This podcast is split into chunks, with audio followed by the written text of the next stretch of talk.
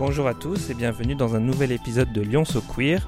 Aujourd'hui, on est dans le quartier des Pentes de la Croix-Rousse, dans le premier arrondissement de Lyon, et on va découvrir le centre LGBTI de la ville de Lyon, donc qui se trouve rue des Capucins. Et on va visiter euh, le centre avec le coprésident qui est Franck Delot et qui va nous expliquer un peu euh, à quoi ça sert, euh, comment y aller, pourquoi venir, qu'est-ce qui s'y passe. On va découvrir ça maintenant. Bonne écoute.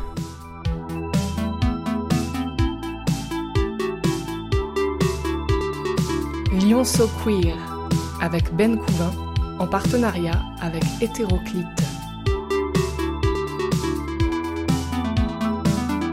Et eh bien voilà, nous y sommes dans le centre LGBTI de Lyon. Donc c'est quoi l'adresse d'ailleurs? C'est 19 euh, rue des Capucins dans le premier. Bas des pentes pour les Lyonnais. Comment vous avez eu accès à ce local euh, d'ailleurs? Ça fait très longtemps, il y a eu des recherches qui ont été faites auprès de différents euh, bailleurs euh, privés et sociaux et on a réussi à trouver un, agrément de location pour ce local à un prix tout à fait correct par rapport au quartier et à la superficie. D'accord. Bah là, on arrive donc, euh, on est dans la première salle. qui est une espèce de salon, bar, café. C'est ça, en fait. Le centre a fait 200 mètres carrés sur deux étages, deux fois 100. La première centaine euh, où nous sommes là actuellement, c'est effectivement l'espace de réception qui est découpé en deux salles. La première euh, qui est la plus utilisée parce qu'il y a le bar, donc euh, évidemment un espace très festif, mais sur lequel on a aussi un vidéoprojecteur, le wifi et tout ce qu'il faut. Donc ça peut se transformer aussi bien pour des soirées que pour des moments plus conviviaux, lorsque par exemple on a des permanences d'accueil. Quand sont les permanences d'accueil par exemple? Alors la permanence d'accueil officielle du centre, si je puis dire, parce qu'il y a des permanences pour chaque association, on y reviendra peut-être sur comment fonctionne le centre, mais la permanence d'accueil officielle du centre, c'est le mercredi soir de 18h30 à 20h30. Si vous voulez plus euh, d'informations, il y a le site internet du centre, qui est centre-lgbt-lyon.org et vous avez euh, dans la rubrique événements, en haut du menu déroulant, la totalité du planning avec tout les événements organisés par les assos membres du centre. Oui, j'ai vu l'agenda, il est, il est souvent euh, bien blindé, il y a beaucoup de choses qui se passent ici. Alors, il y a combien d'associations euh, et d'organisations qui utilisent ce, local? Alors, combien d'associations qui sont adhérentes au centre ou qui utilisent ce local? Parce que toutes ne l'utilisent pas. D'accord. Euh, on a, ça change beaucoup, Dieu merci d'ailleurs, euh, on a beaucoup de nouvelles demandes d'adhésion d'associations. Actuellement, on est sur à peu près trois nouvelles demandes par trimestre. Ah oui. Donc c'est quand même beaucoup. On vient d'en traiter six, là, on sait, depuis le début 2022. Donc on était un peu plus d'une trentaine, maintenant on doit être 37, 38. Et j'ai 37, 38 parce qu'il y en a encore qui sont en cours. Et notre prochain conseil d'administration, euh, qui est le 22 juin, on a encore trois nouvelles demandes d'adhésion. D'accord. Alors, euh, sans vraiment les, lister toutes, euh, est-ce que euh, ce serait long, mais est-ce que tu peux me donner peut-être une idée de, quelques associations? On peut résumer ça en trois grandes familles. Ce sera, à mon avis, plus parlant. On va dire que à la base, il y a des, assos qu'on va appeler plus militantes c'est-à-dire défendant euh, les droits des personnes LGBTI+, euh, dans Lyon, mais pas que, hein, évidemment, euh, toute la conurbation, la métropole, le département, la région, et même des gens étrangers qui passent. C'est vraiment ouvert à tous et à toutes. Donc, on peut citer par exemple des plus connus, mais je prie de m'excuser pour les autres, comme SOS Homophobie, par exemple, pour la lutte des droits. Il y a d'autres associations qui vont être plus sur les loisirs, et les troisièmes qui vont être plus simplement sur le festif. Donc ça donne un panel très très large sur les différents envies et besoins des gens qui viennent au centre. Alors, euh, bah, je vais pas te cacher, c'est vrai que cette, euh, cette pièce euh, et ce local, ça me dit quelque chose parce qu'en effet, corrige-moi si je, si je me trompe, mais c'est le lieu qui a été utilisé pour le tournage de la série Les Engagés, une série que d'ailleurs j'ai beaucoup aimée. Euh, et qui, je pense, a été assez populaire. Euh, donc, euh, est-ce que tu étais là pour, pour voir ça et est-ce que ça a apporté un peu plus de visibilité au centre? Est-ce que tu peux, qu'est-ce que tu en penses? Alors malheureusement, je n'étais pas encore là lorsqu'il y a eu les tournages, mais je les ai vus bien évidemment. Donc c'est le fameux point G, c'est ça dont tu parles, j'imagine. Donc voilà, donc le point G, effectivement, ce sont les locaux du centre LGBTI+ de Lyon, le tournage sur les deux années s'est fait euh, ici. Ça a d'ailleurs été un petit peu compliqué pour eux parce que là, on a de la chance, il n'y a personne. J'ai bien choisi euh, le créneau pour toi. Mais effectivement, il y a souvent beaucoup, beaucoup de monde, ce qui fait qu'ils étaient obligés de tourner ou le matin ou au contraire plutôt, euh, plutôt très tard. Mais bah, c'était l'endroit parfait pour situer cette mini-série. Avançons-nous un peu dans cette arrière-salle parce que juste derrière le côté bar, il y a une autre salle. Comme tu peux le voir, euh, en fait, ce sont des, du mobilier qui est à disposition, qui n'est pas mis de manière permanente. C'est complètement évolutif.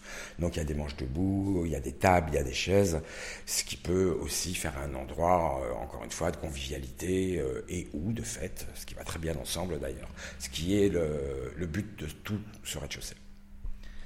Alors je crois aussi que ici il y a une fois par semaine des dépistages, ce que j'ai vu dans l'agenda alors oui, peut-être même un peu plus parfois. Euh, alors là, on va venir directement sur le fonctionnement du centre. Donc le centre a pour première fonction, vraiment sa toute première, c'est d'offrir des locaux, parce qu'il y a énormément d'associations euh, lyonnaises qui n'ont bien sûr pas les moyens de pouvoir s'offrir ces locaux et encore moins les infrastructures euh, intérieures. Donc je parle tout simplement d'avoir un bar, d'avoir Internet, euh, d'avoir du mobilier, d'avoir accès à une imprimante. On verra après plus tard à l'étage des salles de réunion, des salles de travail. Il n'y a pas que la fête, il y a aussi le... On bosse hein, aussi.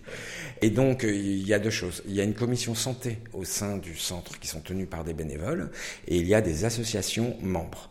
Donc c'est là où je voulais en venir. En fait, le centre ne fonctionne que par les associations qui sont adhérentes. Ce qu'on appelle, je vais souvent le répéter, j'imagine, le CA, c'est-à-dire le conseil d'administration, ce n'est que les représentants de toutes les associations adhérentes. Et c'est elles qui ont tout le pouvoir décisionnaire du centre. Et donc dans ces associations, il y en a plusieurs qui font effectivement des dépistages anonymes et gratuits pour la santé physique et la prévention, là en l'occurrence. Il y en a d'autres qui vont faire de l'accueil euh, pour la santé mentale. Il y a une asso par exemple qui s'appelle Queer and Care, qui est composée de psychologues cliniciens, ils sont cinq, qui ont adhéré il y a trois mois, ça fait partie des nouveaux de 2022, qui eux proposent, qui à mon avis est très intéressant, euh, un suivi psychologique des personnes en recherche de, réconfort, de réponse à leurs questions. Gratuit, bien évidemment. Très bien. Ce que je vois aussi, c'est que euh, vous mettez à disposition de, l'information euh, sur tout type de sujet, donc euh, les discriminations, euh, qu'est-ce qu'il y a d'autre euh, La semaine des fiertés, les différentes choses que proposent les, associations, les informations pour les, personnes exilées, de l'éducation pour la, sur la prévention, la PrEP, je suppose, le VIH. C'est ça. En fait, on retrouve le principe que je t'expliquais, c'est-à-dire que tu vas avoir des, j'allais dire des flyers, c'est pas très français, des brochures, euh, qui sont éditées par le centre lui-même, donc qui vont être assez généralistes. Et par la suite, il y a aussi principalement les brochures des associations membres et aussi euh, des brochures d'intérêt euh, général euh, sur la santé, sur les loisirs, enfin tout ce qui touche de près ou de loin les personnes LGBTI. Et des préservatifs, je vois, si ah, besoin. Donc effectivement, il y a toujours des préservatifs euh, en, en, en, permanence. C'est comme la moindre des choses euh, en 2022 d'avoir ça gratuitement à la portée de, là je veux dire tous et toutes. Je suis, je suis d'accord, c'est important. Euh, et si on montait, euh, continuons la visite, parce qu'il y a un étage ici au centre LGBTI. Oui, plus sérieux.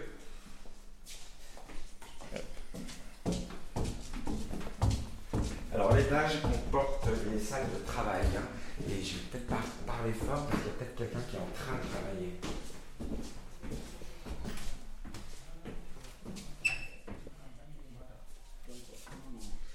Donc voilà, donc euh, là c'est divisé on va dire en trois salles principales. Tu as une cuisine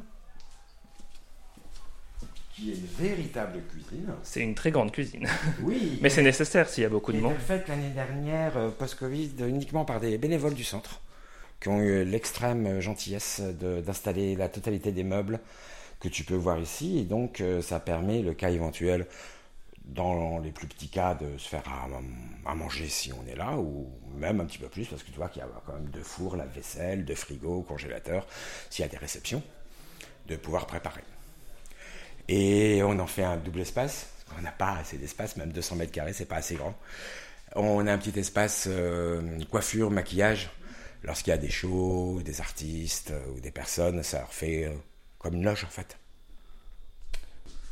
Là, on va arriver dans la salle centrale qui est la bibliothèque, comme tu peux le voir. Je vois qu'il y, a beaucoup de livres, euh, il y a beaucoup de, livres. Alors, c'est, je suppose, tous euh, sur la, la thématique euh, LGBTI, ou est-ce qu'il y a d'autres choses d'ailleurs?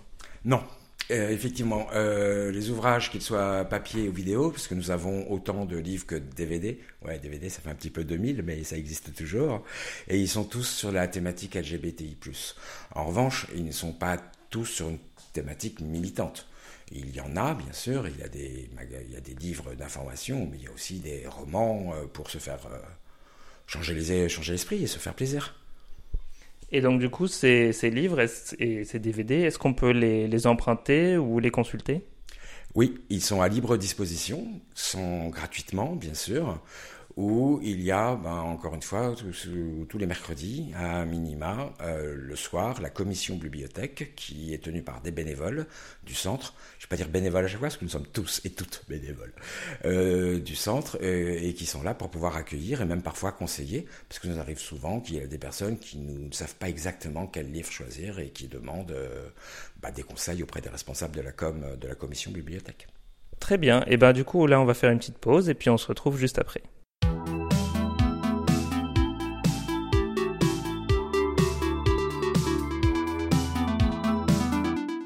Les actus culturels LGBT+, continuent sur hétéroclite.org.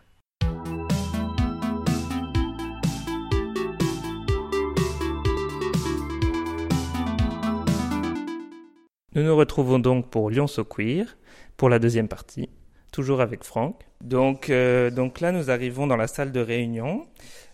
J'imagine que c'est là où les différentes commissions se, rencontrent pour faire des réunions. J'aimerais bien savoir quel est le, le, rôle des commissions et combien euh, y en a-t-il et quelles sont les différentes commissions? Est-ce que tu peux me les dire ou... Les commissions, il y en a une petite dizaine. Alors elles sont plus ou moins actives suivant leur, euh, leur sujet. Les plus actives actuellement, il y a la commission accueil dont je t'ai déjà parlé, qui est assez large parce que c'est de l'écoute, de l'orientation, du soutien, de la présentation. Ça peut aller de choses euh, très simples comme un néo-lyonnais qui vient se renseigner sur la vie LGBTI, comme ça va être un peu plus dramatique quelqu'un qui a d'énormes problèmes, euh, soit euh, dans sa vie concrète, soit dans sa tête, soit dans son corps, et qu'il faut vraiment aider physiquement et ou mentalement. Il y a la commission santé qui intervient sur un peu tous les sujets concernant la communauté LGBTI, mais principalement effectivement sur la séropositivité et donc aussi la prévention, que ce soit, bah, comme tu l'as vu tout à l'heure, pour les capotes ou pour la PrEP ou pour des tests. Donc il y a, tout ça. La commission bibliothèque, on vient d'en parler, je reviens pas dessus. Il y a une commission jeune qui est dirigée par un jeune, un vrai jeune, hein, c'est moins de 25 ans. Ah oui. Euh, oui, c'est pas les jeunes grinders euh, jusqu'à 49 euh, ans qui, quand ont 78. je parle de moi. Euh, non, donc c'est vraiment une commission jeune avec une spécificité très précise parce qu'il est certain qu'on vit pas sa vie d'LGBTI à 18 ans comme on la vit à 40. Et c'est d'ailleurs la seule commission, je crois, sauf erreur, qui euh, accueille aussi des mineurs. D'accord. Donc ce qui est assez rare pour le, pour le citer la commission trans, qui est une commission extrêmement active euh, au sein du centre, donc euh, pour euh, les personnes transgenres. Donc c'est important. Et il y a une toute nouvelle commission qui vient d'être votée il y a deux mois, qui est la commission culture, qui fonctionne très bien, qui en fait regroupe plusieurs ateliers, on appelait ça comme ça avant, qui existaient déjà, comme le théâtre, comme la danse, il y a cuir, fusion, enfin il y a tango, fusion, je crois, je confonds un peu les noms, pardon. Euh, différents groupes d'expression euh, culturelle qui fonctionnent bien. Ce sont des majeurs, euh, et six majeurs, hein, accueil, santé, trans, bibliothèque, jeunes et culture. Alors du coup, si on veut adhérer au centre, si on est une association et qu'on veut adhérer au centre, Comment ça fonctionne euh, Est-ce qu'il y a des critères, un procédé de, sélection euh, Comment ça fonctionne? Alors pas de sélection, on va essayer d'être le moins sélectif. Tu poses la question à la bonne personne parce que je fais partie euh, de ce process justement de l'accueil des nouvelles adhésions. Il est, il est très simple en fait. on demande à ce que l'association fasse une pré-réunion avec trois membres du bureau En règle générale, c'est la coprésidence. Donc, Claire Lamberti et moi, nous sommes les deux coprésidents et coprésidentes.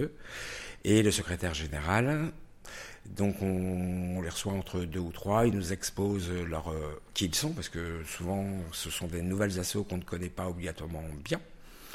Et les deux questions qu'on pose sont un peu toujours les mêmes. C'est quel est votre intérêt de venir au centre et quel est l'intérêt du centre à vous accueillir? Tout marche toujours euh, des deux côtés. Et après ce premier entretien, on met à l'ordre du jour d'un CA, d'un conseil d'administration. Il y en a quatre par an, donc un tous les trimestres.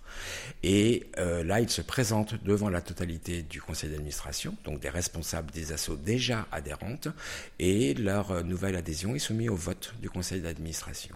Et à partir du moment où le CA a voté son accord, elles sont de facto immédiatement adhérentes. Combien ça coûte l'adhésion? Pour une association, c'est 150 euros l'année. À ne pas confondre avec l'adhésion individuelle au centre, qui existe, qui est peu euh, connue, mais qui existe, qui elle est de 15 euros l'année, ce qui n'est pas du tout la même chose. Donc pour une association, ces 150 euros leur permettent l'accès dans le respect des autres et d'un planning, bien évidemment, mais à la totalité de l'infrastructure des locaux dans lesquels nous sommes aujourd'hui tout au long de l'année. Et si on veut un peu euh, mieux vous connaître euh, et juste vous rencontrer, comment ou quand ça se passe?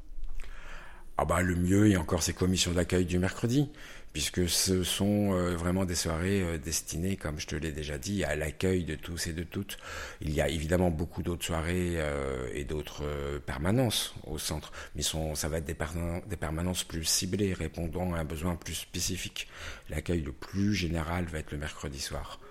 Ça, c'est le premier moyen. Le deuxième moyen, par rapport au site, il y a deux choses. Il y a un formulaire de contact, parce qu'il y a des gens qui sont pas très à l'aise de venir physiquement tout de suite, qui veulent un petit peu se renseigner. Donc, n'hésitez pas euh, à vous poser, à nous poser les questions que vous vous posez via ce formulaire.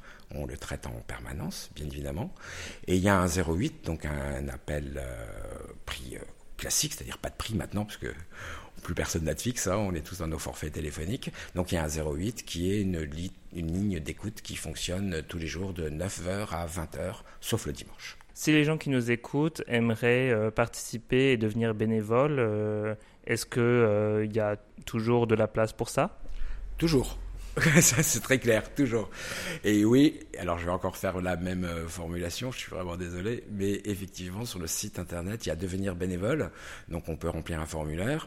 Euh, qui n'est pas du tout un formulaire de police, hein, qui est un formulaire d'envie pour savoir vers euh, quelle commission, quel groupe de travail ou même quelle intervention individuelle et ponctuelle on peut vous proposer. Et il y a une personne qui est responsable de la gestion de ces bénévoles pour essayer de faire autant que se peut que les désirs et les besoins se rencontrent. Parce que parfois, c'est pas toujours le cas. Parfois, il y a des tâches un peu plus ingrates que d'autres, et d'autres, au contraire, bien enrichissantes. Super c'est à peu près tout le temps qu'on a pour cette, euh, pour cette interview. Et euh, bah, j'aimerais savoir euh, si tu as quelque chose d'autre à dire sur le centre auquel on n'aurait pas pensé, quelque chose que on n'aurait pas mentionné encore, mais qui serait bien de dire. Ce que je voudrais dire en général, c'est que même s'il y a eu beaucoup d'évolutions, il y a encore beaucoup d'évolutions à faire. Euh, moi, j'ai la cinquantaine passée. Donc, euh, j'ai vécu celle des années Aide et Act Up euh, à Paris, qui plus est. Hein. J'étais en plein milieu du 120 battements par minute. Donc là, on était vraiment à l'essentiel. On était sur des questions de vie ou de mort par rapport à une maladie, le VIH. Aujourd'hui, on a encore des questions sur la vie et la mort sur des sujets plus insidieux comme les agressions par exemple. Et malheureusement, euh, en mai 2022, il n'est pas encore facile d'être LGBTI+, et de vivre normalement, correctement, simplement au quotidien. Donc ce sont ces points-là, et c'est pour ça que le centre a signé euh, il y a deux ans, on a commencé en février 2020, super timing, un mois avant le confinement, une charte de lutte contre les LGBTI-phobies, avec euh, beaucoup d'acteurs institutionnels, pour les citer très rapidement, la ville de Lyon, la ville de Villeurbanne, la métropole, pas que, la préfecture, qui représente l'État, le procureur, donc qui représente la justice, euh, le rectorat, qui représente l'éducation, euh, l'ARS, qui représente la santé officielle, le, ministère de la Santé, la police, la gendarmerie, on est beaucoup. On, est une petite trentaine quand on se réunit euh, tous les mois. où euh, c'est quelque chose d'extrêmement concret, car euh, il y a 52 propositions très précises contre les LGBTI-phobies qui, pour faire simple, on va dire, vont de la prévention à la punition en passant par la formation et l'information. Et donc on suit ces 52 points avec un avancement très concret. Pour te donner ne serait-ce qu'un seul exemple, peut-être que quelques-unes de tes personnes se souviennent d'une campagne, tu as les affiches derrière toi, qui a été faite euh, sur la métropole de Lyon. Il y a quand même plus de 300 affiches l'année dernière en septembre, septembre 2021, qui est euh, l'œuvre d'un artiste sud-américain, Daniel Arzola, qui nous a fait ces visuels qui ont rencontré un très vif succès de la part de tous et de toutes, et du grand public et des institutions politiques. Elles sont très vives, très colorées, où l'idée et sur la question de genre et dire que le genre appartient à la personne qui, elle, décide de son genre. C'est ni un État, ni un médecin, ni un passant, ni la famille, ni un ami, ni un collègue, personne d'autre que la personne elle-même est capable de dire de quel genre elle est. Et c'est le sujet de cette, de cette campagne. Euh, où la ligne de base c'est euh, mon genre n'est pas une blague, je ne suis pas une blague. Ce qu'en anglais c'était My gender is not a joke. Donc voici très concrètement ce qui se fait. Je vais te donner un petit scoop. Tu ne seras pas venu pour rien. La nouvelle campagne arrive pour le 1er juin. Euh, en préambule, si je puis dire, de la quinzaine des fiertés du mai de juin, où il y aura plus de 150 affiches sur, on va dire la métropole de Lyon, mais à 99% ça va être la ville de Lyon, et avec une autre campagne qui sera déclinée, elle, fin juillet, sur la ville de Villeurbanne. Et donc on espère que bah, ça a été le cas l'année dernière, ça va être encore le cas. Comme ce sont des affiches très vives, très colorées, les gens s'arrêtent, regardent, s'interrogent, discutent, échangent. C'est exactement le but de cette campagne, de s'interroger, de vouloir s'informer. Nous, on est là pour euh, répondre s'il y a des questions. Ok, ouais, les affiches sont vraiment magnifiques. Euh. Merci pour Daniel Arzola. Daniel Arzola, euh, regardez, euh, regardez son, son, profil Instagram ou je ne sais pas. Exactement, A-R-Z-O-L-A. Et c'est marrant ce que tu dis, parce qu'il a commencé à être connu mondialement. Alors, je vais dire sud-américain, parce que je suis nul en géographie, je ne sais pas de quel pays de Sud-Amérique. Je fais mon américain qui confond l'Europe et la France, désolé. Euh, c'est entre autres, parce qu'il a évidemment beaucoup de talent, mais euh, je pense que l'histoire est vraie, je pense pas que ce soit une légende, que Madonna, en fait, l'avait euh, croisé dans son pays natal. Actuellement, il vit à Minneapolis, aux États-Unis. Et euh, avait justement posté son œuvre sur son Insta perso. Et c'est ce qui lui a fait vite avoir cette renommée qu'il a internationalement aujourd'hui. Comme quoi Insta fonctionne. Waouh. Bon, bah, écoutez, ne ratez pas la campagne publicitaire dans la ville de Lyon ce mois de juin et ce mois de juillet à Villeurbanne. Euh, regardez et puis euh, parlez autour de vous, hein, si vous pouvez, de, de la cause euh, trans et LGBT en général, parce qu'il y a encore beaucoup d'avancées à faire sur, sur tous ces sujets et, et c'est bien de sensibiliser dès qu'on peut les gens à ces, à ces, à ces sujets, parce qu'il y a encore beaucoup de, il y a beaucoup à faire. Il y a beaucoup d'incompréhension quoi, sur, sur ces sujets. Il y a beaucoup à faire. Moi, je vois le combat s'est déplacé. Je dirais que le, le combat qu'on avait dans les années 80-90, donc les années SIDA et post-SIDA étaient vraiment un combat, d'acceptation pure et simple, de reconnaissance pure et simple des personnes, euh, allez, on va dire LG, lesbiennes et gays. C'était relativement binaire à cette époque. Au fur et à mesure, c'est rajouté le B, le T, le I, le Q, le A. Et il y a des gens que ça agace d'ailleurs, mais ils vont nous faire tout l'alphabet. Non, pas du tout. C'est qu'il y a des sensibilités différentes et qu'on va dire que le très gros effet, oui, quoique, pas très bien et pas toujours et pas par tous, mais que maintenant euh, le combat se déplace un peu plus vers les minorités dans notre minorité. Et je pense que c'est un tournant des années 2010-2020 qu'il faut vraiment prendre en compte, parce que moi je vois, j'ai des amis de mon âge, de 50 ans, qui n'ont pas encore très bien pris en compte et qui trouvent que euh, oui, il n'y a pas assez de personnes pour en parler. C'est pas une question de quantité, c'est une question de qualité. Et donc euh, là actuellement, effectivement, les personnes transgenres sont pour nous un gros gros point de travail. Il y a encore énormément de travail à faire au niveau de la loi, au niveau de la reconnaissance, au niveau de l'état civil, au niveau des prénoms, au niveau du suivi psychiatrique. Euh, il y a, un boulot de folie, vraiment de folie. C'est un pur parcours du combattant, malgré toutes les circulaires, de simplement changer le prénom par rapport à sa volonté de genre. Qu'est-ce que ça, qui ça peut mettre en danger que quelqu'un décide de son propre prénom? Merci beaucoup Franck euh, pour cette interview et pour toutes ces informations sur le centre LGBTI. Euh, je suis sûr que bah, les gens qui nous écoutent maintenant, euh, qui voulaient peut-être en savoir plus hein, sur, ce, sur ce lieu, ont maintenant toutes les informations à leur disposition. Donc je répète, hein, le site c'est bien centrelgbtilyon.org.